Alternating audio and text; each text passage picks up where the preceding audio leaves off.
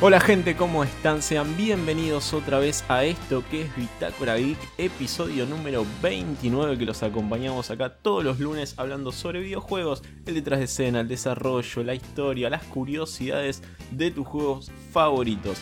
Yo hoy tengo el placer de estar acompañado del señor Rodrigo Campagna.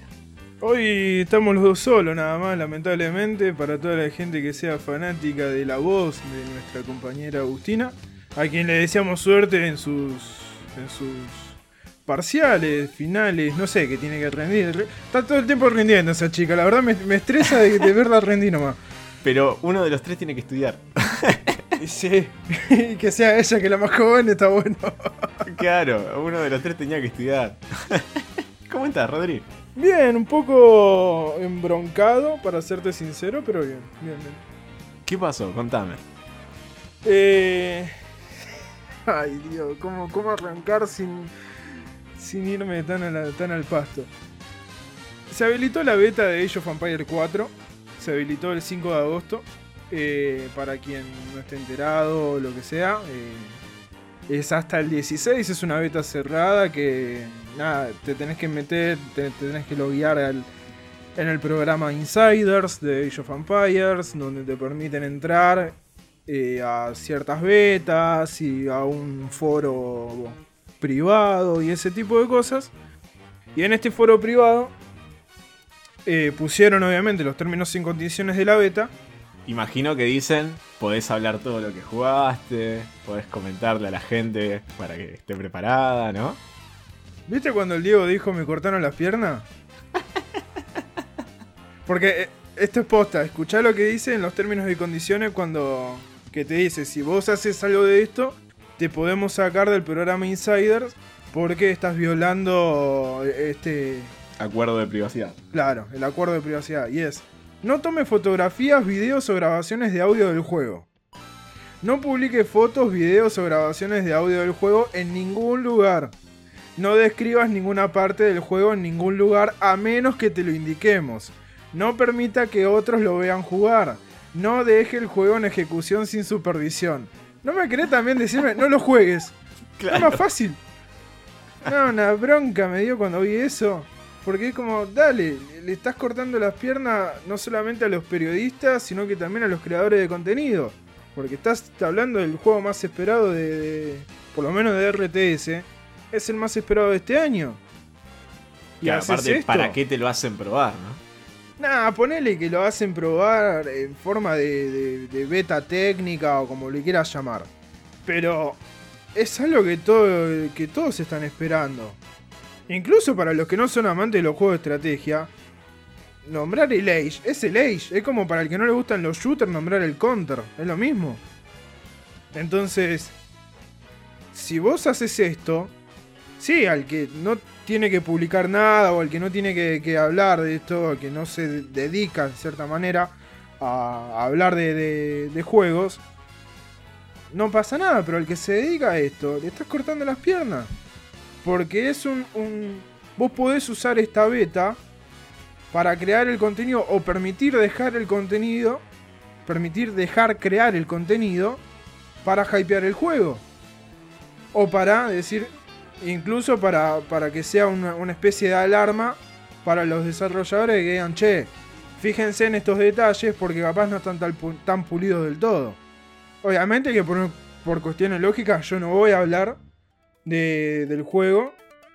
Eh, no sé, tampoco sé si me animo a hablar en, aspectos muy generales o lo que sea, por las dudas.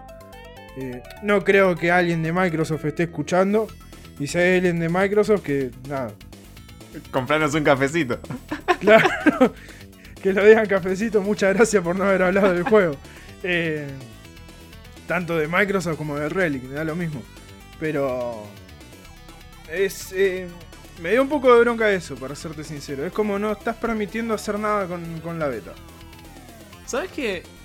Ahora mientras eh, comentabas, le encontraba un poco de sentido igual. Porque hace poco salió lo que es la beta del multi de, Halo. Sí. Y si bien entendemos que. No, un, alfa, ¿no era? Sí, era una alfa técnica. Sí. hay gente que no entiende que es un alfa. No que no sepa que es un alfa, ¿eh? La gente sabe que es, eh, es eh, un alfa, un alfa técnica. El tema es que cuando ve ese alfa, lo evalúa y lo analiza como si fuera el producto final. Y me parece que le es contraproducente en algún punto. Está bien, pero entiendo lo que vas. Pero estás hablando de una beta cerrada para gente que se anotó, o sea, que se tomó el laburo de registrarse, de generar un archivo XML para, para que el sistema de insiders eh, vea que tu máquina es compatible con los requisitos que pide el juego.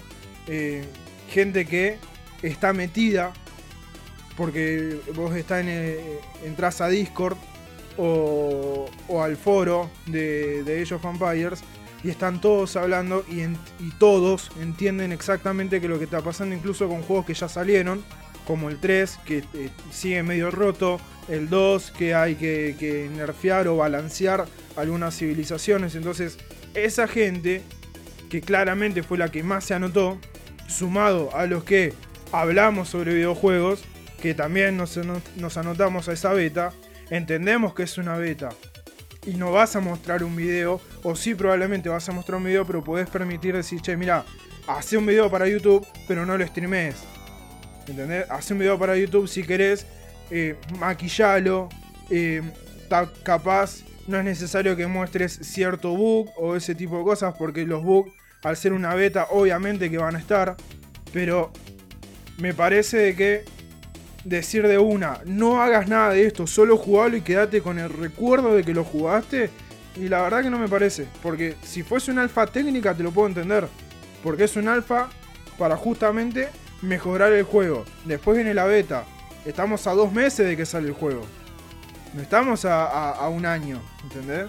Estamos a dos meses. No, no, eso lo entiendo. Pero, a ver, medio escudándose, abriendo el paraguas de que no se muestre algún bug grande que pueda tener el juego. Eh, tampoco puedes segmentar a los creadores de contenido y decir, bueno, los que son youtubers que hagan contenido y los que streamean no. Entonces, eh, me parecería medio injusto. Entiendo después de Halo, quizás antes de Halo lo entendía y podría verlo por el lado que lo estás viendo vos.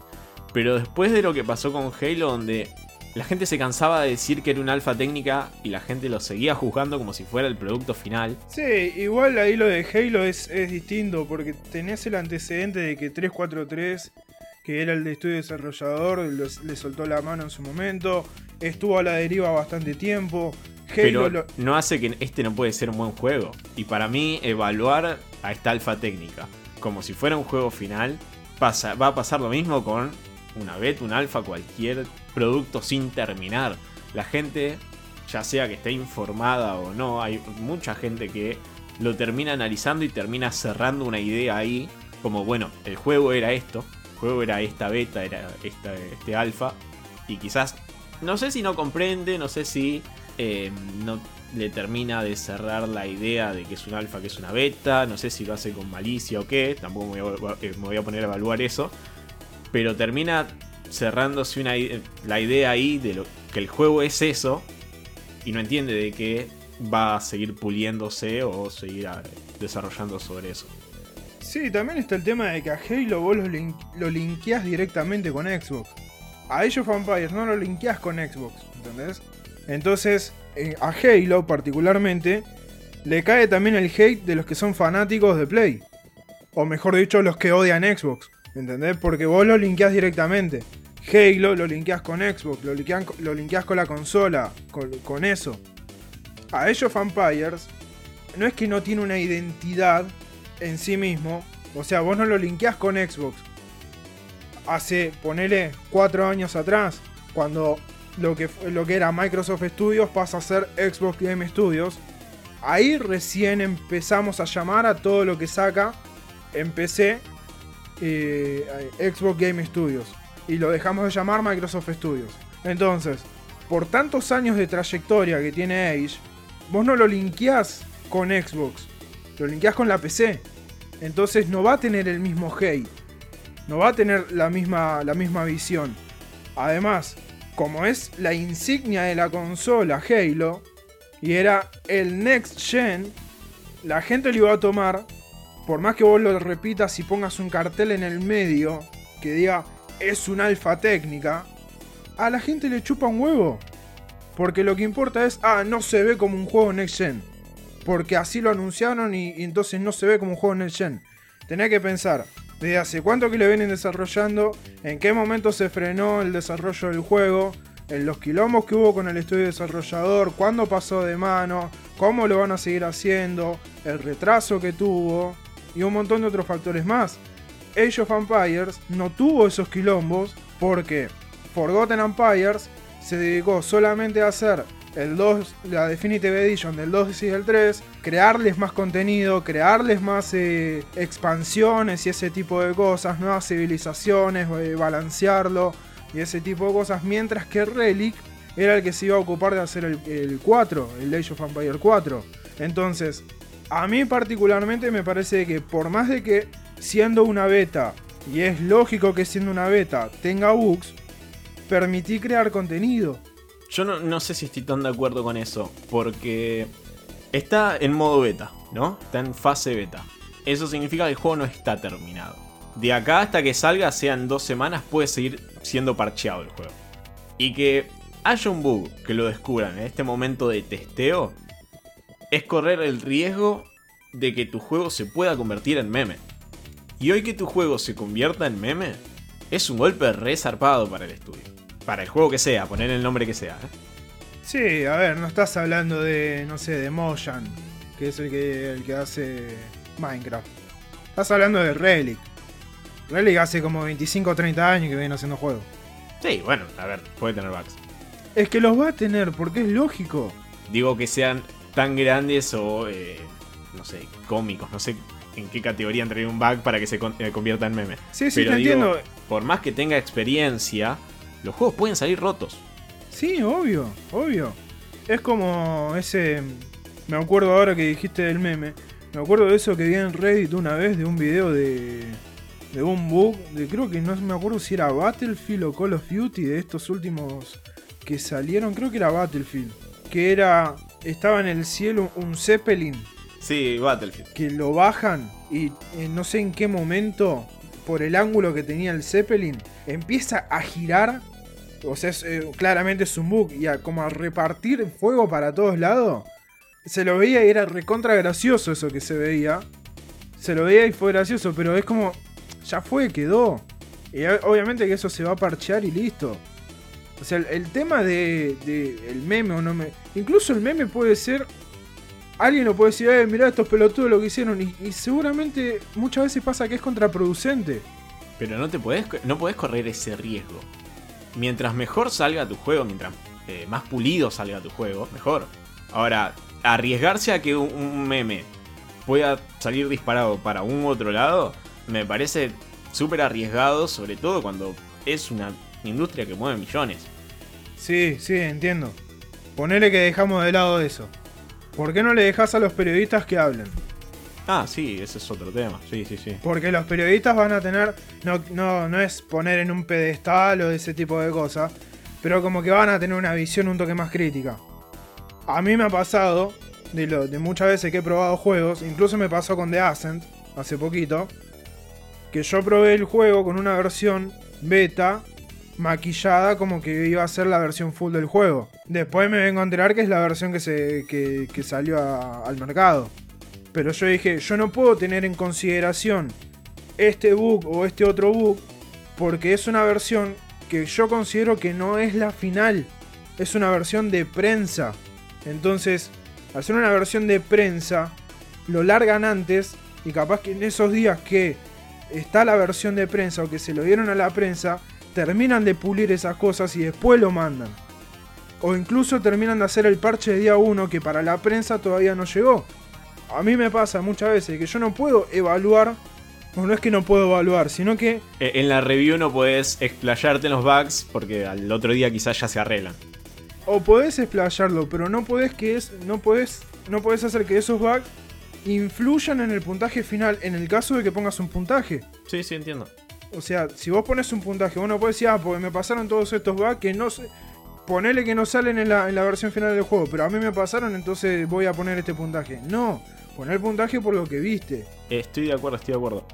Eh, difiero en, lo- en cuanto a creadores de contenido. Sí estoy de acuerdo con respecto a, a lo que es el periodismo de videojuegos. Pasemos a otra cosa. Tengo entendido que estuviste jugando una demo bastante interesante. ¿Es así? Vamos a la parte linda, realmente es un juego publicado por tal vez el mejor estudio del mundo hoy en día, que es Devolver Digital. Eh, estamos hablando de, de este reverse city building que se llama Terranil, que es realmente es hermoso este juego. No solamente que es hermoso, sino que es muy relajante. Es un juego que todos, todos deberían, deberían jugarlo, deberían probarlo. La, be- eh, la beta no, la demo está para, para probar en, en Steam. No te da ganas de soltarlo, realmente. Eh, para que entiendan que es un reverse city building, es donde vos lo primero que te encontrás es eh, una tierra toda devastada. Después me enteré que está hecho por gente que es eh, ecologista, claramente. Y a partir de energía de molinos eólicos, va generando energía para unos como terraformadores en donde vuelven a hacer fértil a la tierra y haces que vuelva a la vida todo un ecosistema hasta llegar a tener vida animal. Todo lo contrario, o sea, es justamente hacer el camino inverso de a donde estamos yendo hoy en día, con toda la contaminación ambiental y todo eso.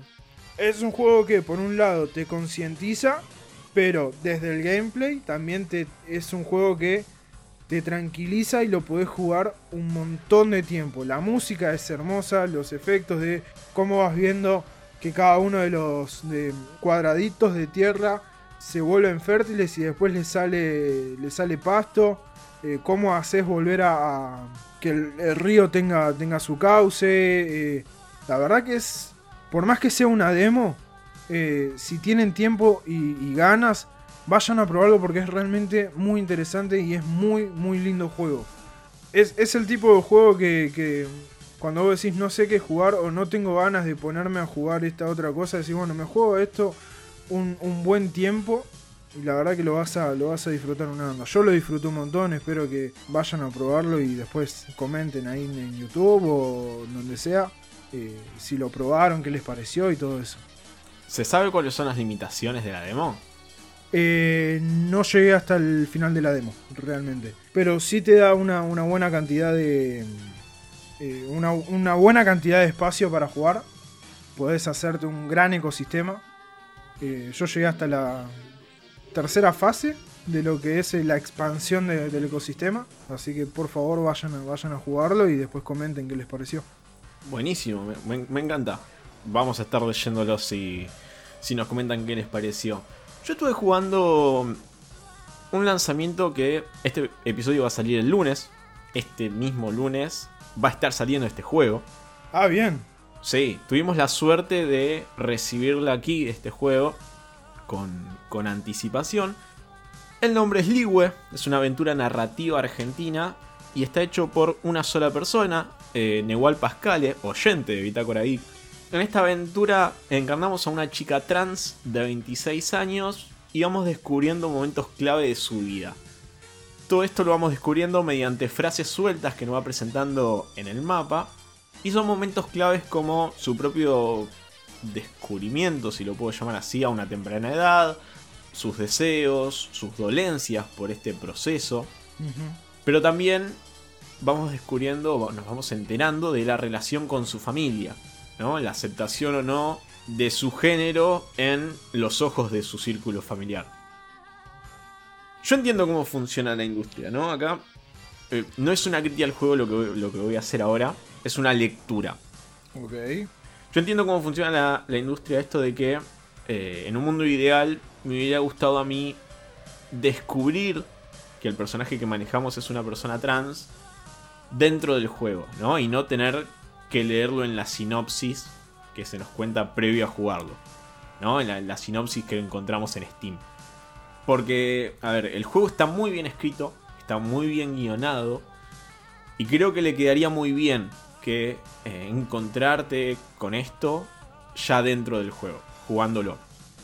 Porque creo que habría un cambio en la experiencia de alguna forma, porque la forma en que te lo cuenta no es de forma directa, sino que te va mencionando distintas situaciones y vos vas armando ese rompecabezas en tu cabeza. Repito, no es una crítica al juego, ¿no? Entiendo, entiendo cómo funciona la industria y por qué está así. Dentro de este hay implementaciones de game design, de guion, que están súper bien implementadas, que ayudan a elevar la experiencia. Todo lo que es el sentimiento de soledad, desesperación, de, de vulnerabilidad, está muy bien transmitido siempre dentro de lo que es el level design. El juego es en primera persona, nosotros somos eh, muy chiquitos en tamaño. Todos los niveles están como inundados, con colores muy acentuados, tanto en el nivel como aquello que es hostil. Además, todas las ilustraciones son artesanales y están trabajadas a mano.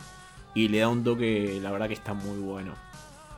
Como dije es en primera persona, cuenta con cuatro mecánicas muy simples, correr, saltar, reconstruir y desvanecer ciertos elementos, ciertos objetos específicos y determinados que están en el juego.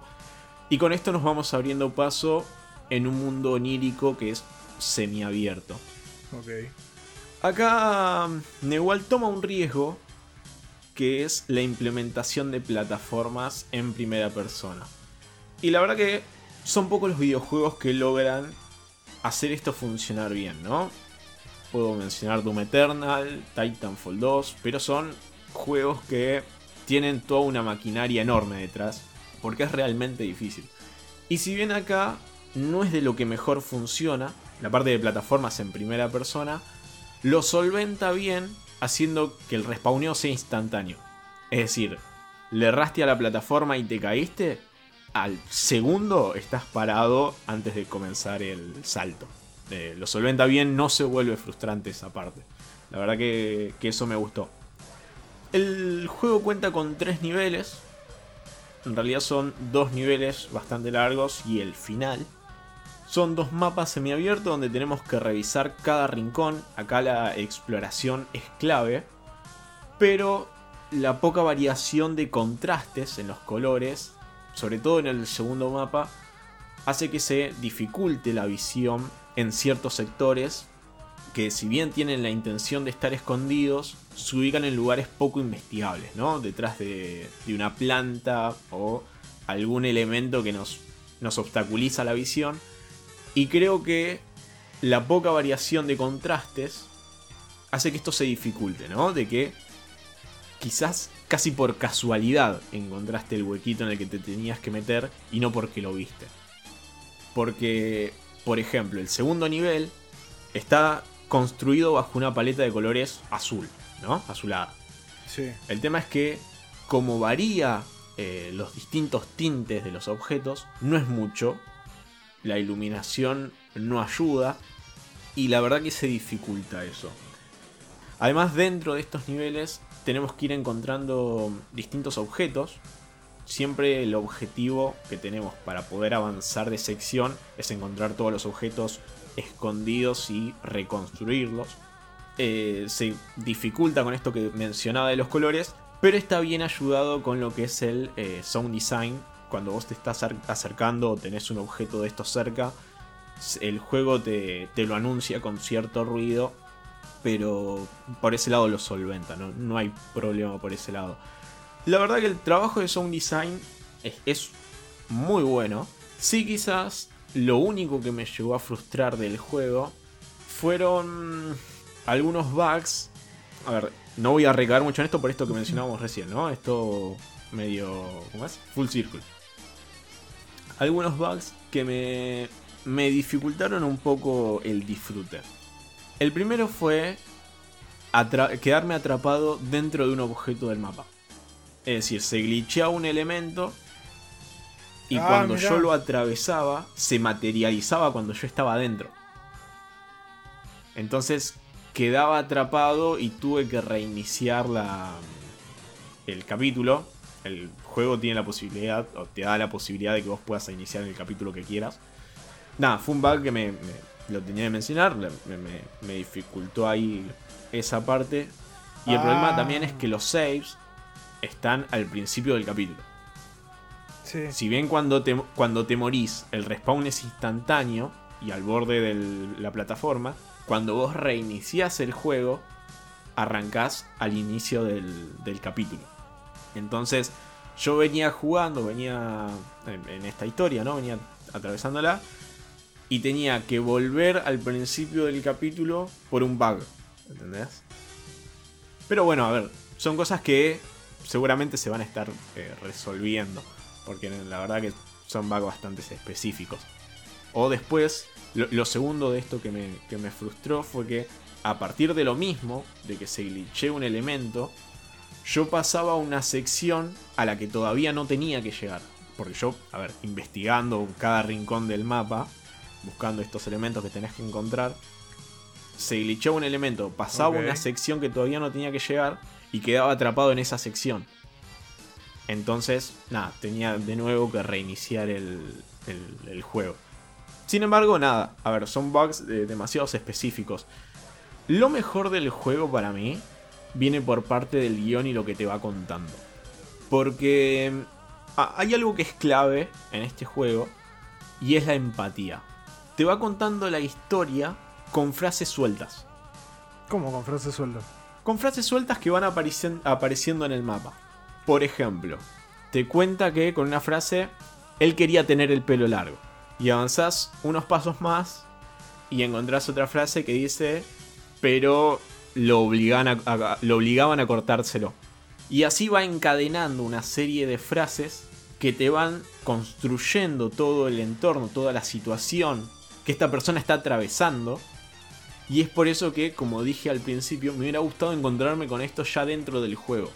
Sin embargo, a ver, no era una crítica eso al juego, ¿no? Eh, aclaré que era. entendía cómo, cómo se manejan estas cosas. Todo el tiempo a través de, eh, de los colores, de, del tamaño de los mapas, de nuestro tamaño, de los sonidos, te va transmitiendo cada sensación y va conectando con cada frase que te va mostrando. Vos empezás a sentir soledad, empezás a sentir que no la estás pasando bien, al mismo tiempo que estás leyendo que esta persona tampoco la está pasando bien. Y así vas eh, transcurriendo a través de este juego que la verdad que, que me gustó mucho, es una experiencia súper linda. Tiene una limitación en el idioma, está solo en inglés, que quizás eh, es una limitación para muchos. Sin embargo, a ver, si bien está solo en inglés, no tiene diálogos. Así que son estas frases sueltas. Si quieren jugarlo con un traductor de Google al lado, lo van a poder disfrutar igual. Ok. Creo que deberían. Una recomendación mía, ¿eh? Que pase una semanita a ver si se arreglan estos bugs. Generalmente se arreglan en, a los primeros días que se parchea el juego. Las keys fueron dadas eh, anterior, a la, anteriormente a la salida. Por lo que hay una devolución por parte de, de, de los testers. Yo diría que esperen una semanita y vayan a, a jugarlo. Igual, wishlistenlo porque porque es un juego que puede dar que hablar. Es un juego que desde la complejidad escondida a través de una simpleza de mecánicas, sí.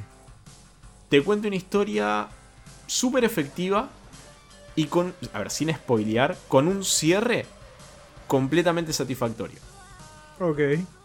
Así que jueguenlo. Recomendación, ahí Liwe es el nombre, lo pueden encontrar en Steam. Igual Pascale, nada, muchísimas gracias por acercárnosla aquí. Y, y la verdad, súper recomendable el juego. Buenísimo. Ahora sí voy a pasar a leer a la gente que nos estuvo escribiendo en YouTube. Como Machiner, que nos puso, paso a dejar mi comentario desde Spotify. Hagan como Machiner. Siempre pienso en dejar uno y me olvido. No hagan como Machiner. Rodri, Rodri me dejó manija con el Asen. Pero lo intenté jugar en consola y no siento que se controle muy bien. Creo que lo jugaré en PC mejor. Muy buen episodio. Postdata, aguante el helado de menta. Ahí. Salió de la nada, como revolvió sí. para todos lados. Me, me como que cayó cuatro episodios después, ¿viste? Un abrazo, Imaginer. Y después Gastón Vélez nos pone buen episodio, pero me pegó en la infancia la historia de Bubble Bubble, pero excelente podcast. Fue duro, fue duro lo de lo de los dragoncitos. Yo estuve toda la semana con eso, para ser sincero. Sí, eh, recomiendo que vayan a escuchar el episodio pasado porque hay un antes y un después en tu vida después de eso. Sí, totalmente. Totalmente. Es algo que no te lo esperás ni en pedo. Al resto de las personas les voy comentando que pueden seguirnos en arroba Pod en Twitter y en Instagram. Pueden ayudarnos con la compra de un cafecito. Pueden comentarnos en la caja de YouTube qué les va pareciendo el episodio. Pero, Rodri. Decime. Es el aniversario de Brothers A Tale of Two Sons. Y yo te voy a contar algo. A ver.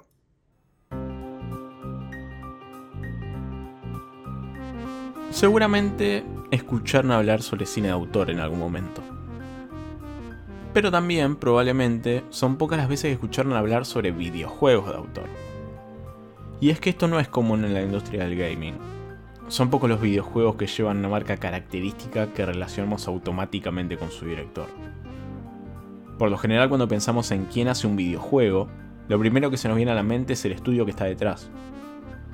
Pasa incluso con Mario, que teniendo una figura como Miyamoto detrás, es más relacionable con Nintendo por lo menos en una primera instancia.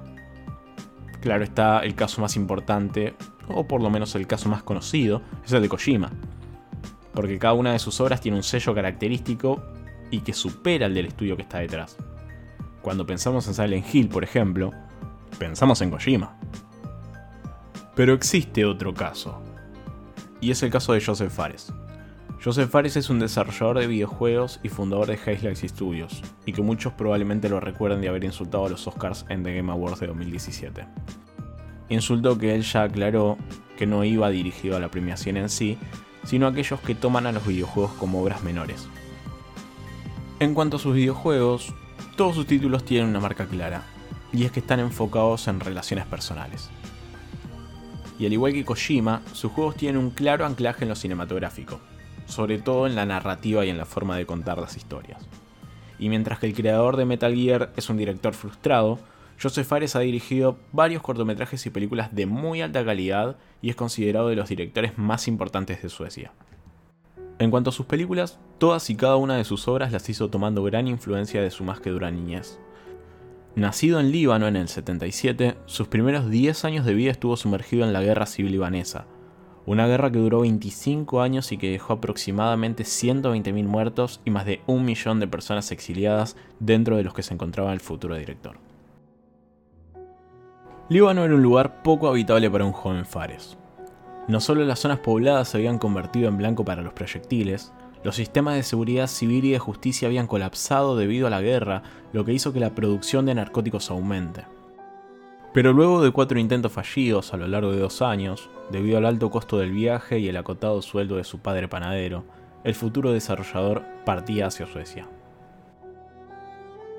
Al poco tiempo de llegar y durante mucho tiempo se dedicó a estudiar inglés mientras sus amigos jugaban.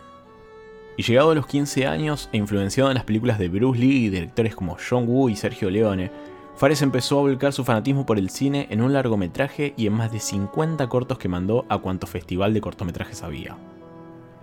Y a continuación hizo tres películas que fueron multipremiadas, siendo muy exitosas a nivel económico y crítico, y que como dije antes, lo colocaron como uno de los mejores directores de Suecia de la historia. Con 23 años, año 2000, dirigió Jala una película que cuenta una historia entramada en el amor multiétnico y que es protagonizada por su hermano mayor Fare Fares, quien años más tarde trabajaría en Chernobyl y en Rogue One. En 2003 sale Cops, que también es dirigida por él y protagonizada por su hermano. En esta la trama gira en torno a una familia libanesa que vive en Suecia y en 2005, con 27 años, hace Soso, en la cual cuenta una historia de un muchacho que escapa de Líbano hacia Suecia. Como podemos ver, estas tres películas que lo catapultan tiene una clara relación con su pasado en Líbano y de toda su infancia y crecimiento. Luego hace dos películas más de poco éxito, pero ella tenía la espalda suficiente para darle rienda suelta a sus ideas. Pero bueno, hasta con un poco del contexto de la infancia y del crecimiento de Joseph Fares, así que ahora hablemos de Brothers A Tale of Two Sons. El aclamado director tenía miles de historias para contar pero había una muy íntima, muy privada. Una historia que no había plasmado en una película porque creía que el formato no le hacía justicia. Por suerte en 2010 lo invitaron a dar una charla sobre perspectiva cinematográfica a un programa impulsado por el gobierno sueco sobre diseño y teoría de videojuegos. Y ahí le pica el bichito de ponerse a la cabeza un videojuego cuando le proponen hacerlo. Y en esto se encontró el formato que él tanto buscaba. Y así empezaba a germinarse Brothers, un título que pasaría a llamarse Brothers A Tale of Two Sons, que es como hoy lo conocemos, por temas legales, aunque a Joseph Fares jamás le gustó el subtítulo. Pero la idea inicial, aunque clara, era difícil de vender.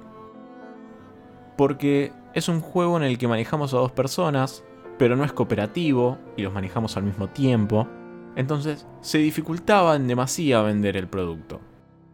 Pero buscando y buscando, logran venderle IP a Starbreeze Studios. Un estudio que ya se había hecho cargo de crear Riddick, o por lo menos el juego de Riddick, y Payday 2. Y de esta manera, Joseph Fares comenzaba su carrera como diseñador de videojuegos. Y aunque tenía vía libre para hacer la película que quiera, él eligió narrar historias desde otro formato, creando un título del que nadie tenía fe porque se salía de los cánones que brindaban seguridad a los estudios. Y para sorpresa de todos, no le costó la adaptación al medio. Desarrollar videojuegos implica otros tiempos, otras formas, otras limitaciones de las que Fares estaba acostumbrado.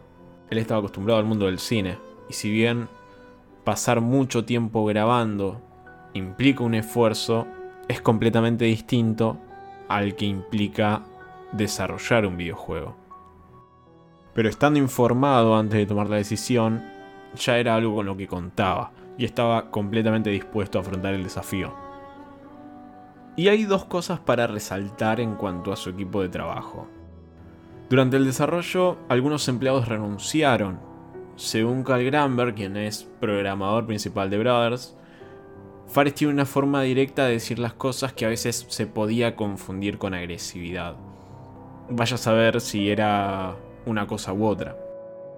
Pero para los que se quedaron, el ambiente se convirtió en uno de respeto y muy dinámico, según cuentan, y se empezó a formar una suerte de sinergia entre el conocimiento de Fares y el conocimiento de los empleados, en donde todos se nutrían del conocimiento del área artística del otro. Y tanto la dirección como el tipo de comunicación que hubo detrás se hace notar dentro del juego, porque es un lugar en donde todos los elementos conviven entre sí en armonía. La historia del juego da comienzo con la muerte de la madre de dos hermanos, y el padre de estos muy enfermo haciendo que ambos embarquen en una aventura para encontrar la cura para su padre. Y es en donde nosotros empezamos a manejar a ambos hermanos a la vez. El hermano mayor siendo único foco de enseñanza del más chico, pero sobre todo al menor de los hermanos como foco de la historia. Así arranca la historia que detrás tiene un presupuesto muy acotado, en donde por ejemplo Joseph Fares se ve obligado a hacer la captura de movimientos de absolutamente todos los personajes que aparecen, y aún así, con dos pesos, terminaron haciendo una masterclass de game design. No solo crearon un mundo en el que se habla un idioma y a la vez ninguno, hicieron que entendamos todo lo que dicen en un lenguaje que inventaron ellos y que está influenciado en el árabe. De alguna manera podemos decir que Brothers es cooperativo. Sin embargo, no como solemos entenderlo, porque terminamos jugando un juego cooperativo con nosotros mismos en donde se nos da a dos personajes y se nos relata la historia de solo uno de ellos. Y todo esto mientras nuestro joystick se parte conceptualmente en dos, repartiendo los análogos entre cada hermano y teniendo un botón de acción para cada uno. Una de las cosas que más me gusta de Brothers es que hace que los trofeos valgan la pena, porque cada uno de ellos es el resultado de encontrar una breve historia como la de un hombre que está a punto de suicidarse y en menos de 5 minutos, sin mediar palabras, entendemos el contexto. Y ahí tenemos la posibilidad de actuar, terminando de una u otra forma con una sensación de desazón absoluta. Voy a citar a Fares cuando alguna vez dijo, es la historia de un niño pequeño que crece para ser un hombre, pero está contada de una manera interactiva, una forma que no podría haber hecho en una película. Eres físicamente parte de esta historia y estoy orgulloso de eso. Y parece una obviedad, pero toma relevancia llegado al punto que voy a contar a continuación. Y es en donde te recomiendo, amigo amiga, que si no jugaste el juego, vayas a jugarlo para después completar este episodio. Como ya mencioné antes, Fares tenía vía libre para hacer la película que quiera. Sin embargo, ese formato no le iba a permitir reflejar la experiencia que él quería transmitir. Una experiencia tan íntima como dolorosa. Sobre el final del juego, el mayor de los hermanos es herido y poco después muere. Pero su muerte no es un momento que se limita a una cutscene. Con el apagón de la mitad de nuestro control, esta obra nos obliga a enterrar a nuestro propio hermano. Y como remarqué al principio de este relato, todas sus obras tenían un anclaje en su pasado, y esta no iba a ser la excepción. Su hermano Fares Fares siempre había sido su guía y compinche, aquel que lo acompañaba e instruía. Pero Joseph tenía un profundo deseo de tomar ese lugar. Pero ese era un deseo que lejos estaba de cumplirse. A muy corta edad, teniendo menos de 10 años, cuando todavía vivía en Líbano, su madre había sufrido tres abortos espontáneos. Tragedia que se repetiría una vez más, pero esa vez, con todos los engranajes de una sociedad parados por la guerra, Fares, un pequeño Joseph Fares, tuvo la dura y dolorosa tarea de enterrar a su propio hermano. Y para el cierre de la historia, vemos como el más chico de los hermanos, con una actitud muy madura, consola al padre, que está destrozado frente a la tumba de su esposa y de su hijo, siendo estas dos caras de su dolor. La de él siendo muy chico, viéndose obligado a crecer, siendo resiliente en el dolor, y una adultez siendo atravesada por esa lastimadura difícil de sanar. Brothers es una historia de aprendizaje y enseñanza que no pudo ser es el intento por transmitir una sensación que imagino difícil de comunicar. Pero de seguro, aquello que nosotros atravesamos como una historia más de un videojuego, para Joseph Fares es de los recuerdos más dolorosos.